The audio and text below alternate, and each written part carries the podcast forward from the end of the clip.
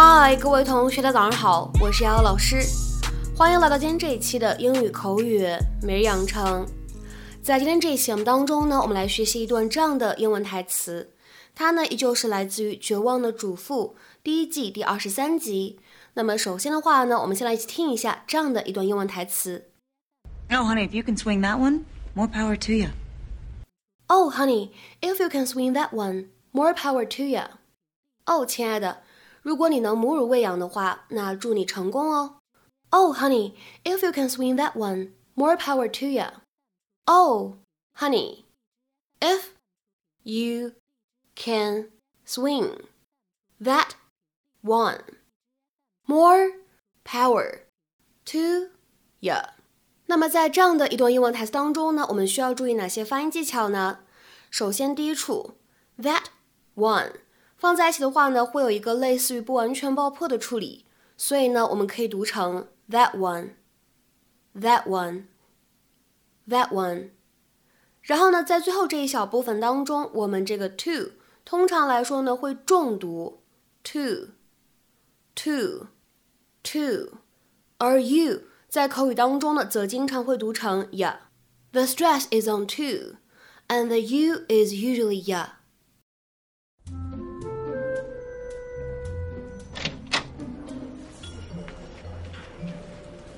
What are you doing here? I'm here to testify for you, Carlos. Can you take those off? Yes, ma'am. There's no way I'm dressing him. Oh, Gabby. Thank God you're doing this. Beating up a second gay guy? It looks bad. Yes, well, Carlos, in some circles, beating people up at all is frowned upon. So why'd you change your mind? Well, I'm about to be the mother of your child which means a lot of responsibility and little time for myself. So if I'm going to get you out of this mess, you have to reciprocate. Okay. When the baby cries in the middle of the night, you're going to get up without saying one word.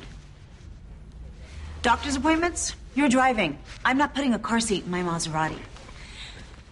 And you will also be on bottle duty.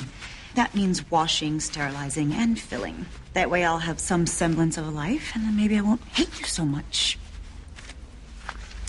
All right, there we go. So we're good? See you in court. Hey, Gabby. Aren't we breastfeeding? Oh, honey, if you can swing that one, more power to you. Can I buy my own pizza? Uh, you can, honey, if you can pay for it. Yeah, that is 19, 19, 19, Zip. Bring Just it. Stay here with Penny for a second, okay? Mom, Yes! In your face, that is 20 Zip. Game out. Tom, what are you doing? I'm playing air hockey. What's it look like? Kevin, you're up.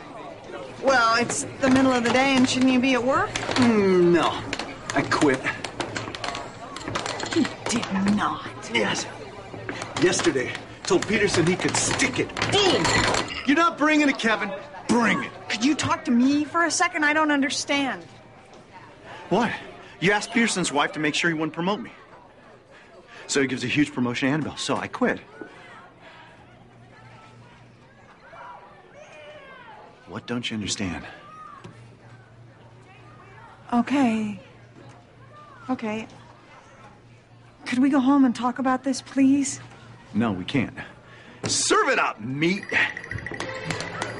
Just gonna stay here and play games all day? No, I'm gonna go and get some ice cream, and then I'm gonna go to the lake, maybe rent a boat, do whatever it is I feel like. God! Gotcha. Tom. Go home, Lynette. Go home before I say something I regret. Go home.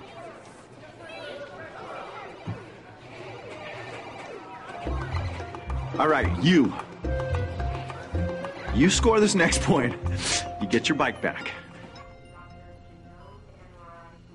那么今天节目当中呢，我们将会来学习两个短语。首先，在口语当中，more power to someone 是什么样的意思呢？It is used for telling someone to do what they want, even though you doubt whether they can or should do it. May someone find success in their activity or pursuit. 甚至呢，在有些词典当中对应这样一个表达，它写的解释是 well done。所以呢，综合看下来，这样一个短语它是什么样的意思呢？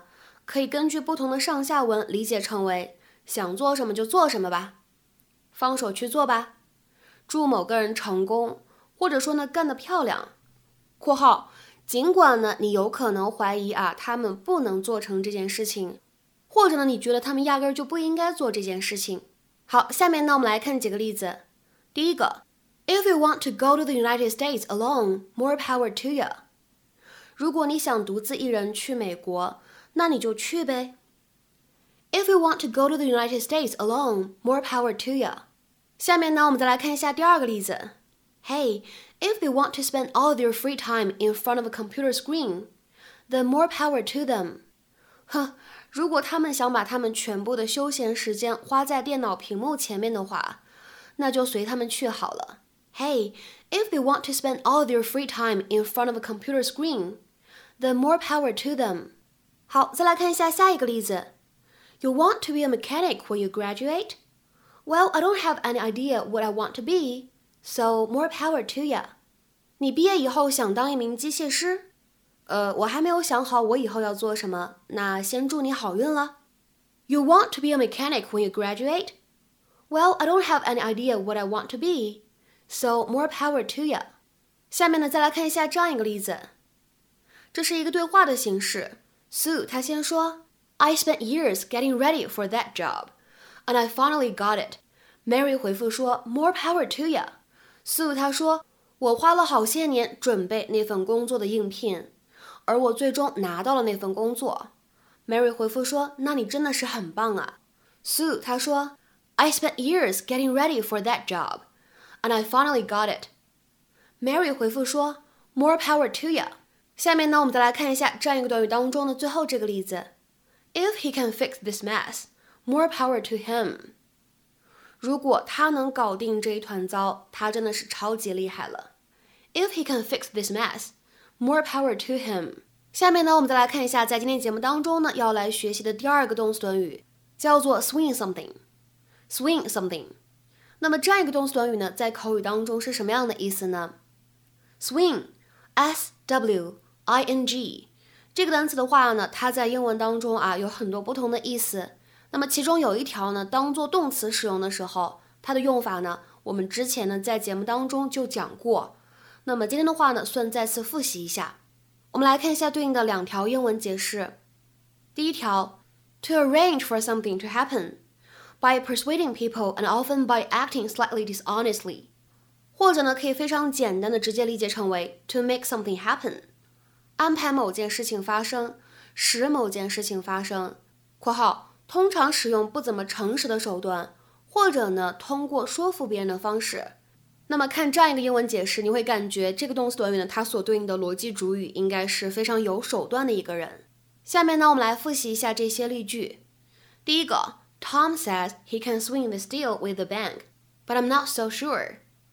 Tom 说他能够搞定这次和银行之间的交易，但是我不确定，但是我没有把握。Tom says he can swing this deal with the bank, but I'm not so sure. 下面呢，我们再来看一下第二个例子。Let's meet with them and see if we can swing an agreement. 咱们会会他们，看看能否谈成一个合同。 Let's meet with them and see if we can swing an agreement. 好，下一个例句：If you want an interview with him, I could probably swing it for you. 如果你想要见他，我可能能帮你安排一下。If you want an interview with him, I could probably swing it for you. 下面呢，我们再来看一下倒数第二个例子。I hope I can swing a deal that will make us all a lot of money. 我希望我能搞定一个大单，给咱们全部人赚很多的钱。I hope I can swing a deal that will make us all a lot of money。下面呢，我们再来看一下最后这个例子。We all hope you can swing it。我们都希望你能够把这件事情搞定。We all hope you can swing it。OK，那么下面呢，请各位同学尝试翻译以下对话，并留言在文章的留言区。第一个人他说，He's decided to climb Mount Everest。另外一个人回复说。Well, more power to him. He's decided to climb Mount Everest. Well, more power to him. 好，那么这样一段对话应该如何去理解和翻译呢？期待各位同学的踊跃发言。我们今天这一期节目呢，就先到这里，See you。